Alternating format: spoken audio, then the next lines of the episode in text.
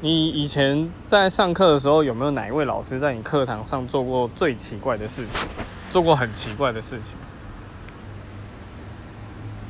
很奇怪的事情。对，我是有遇过一个，就是就是把自己的内心剖开来，开始跟所有的学生倾诉他的内心情绪。然后我说真的，我到现在还是觉得那是一个很不专业的行为，因为他就开始讲什么冷那个什么冷什么冷热自知哦，人情冷暖，冷热自自知。然后他就一直说说我们这群学生都辜负他这样。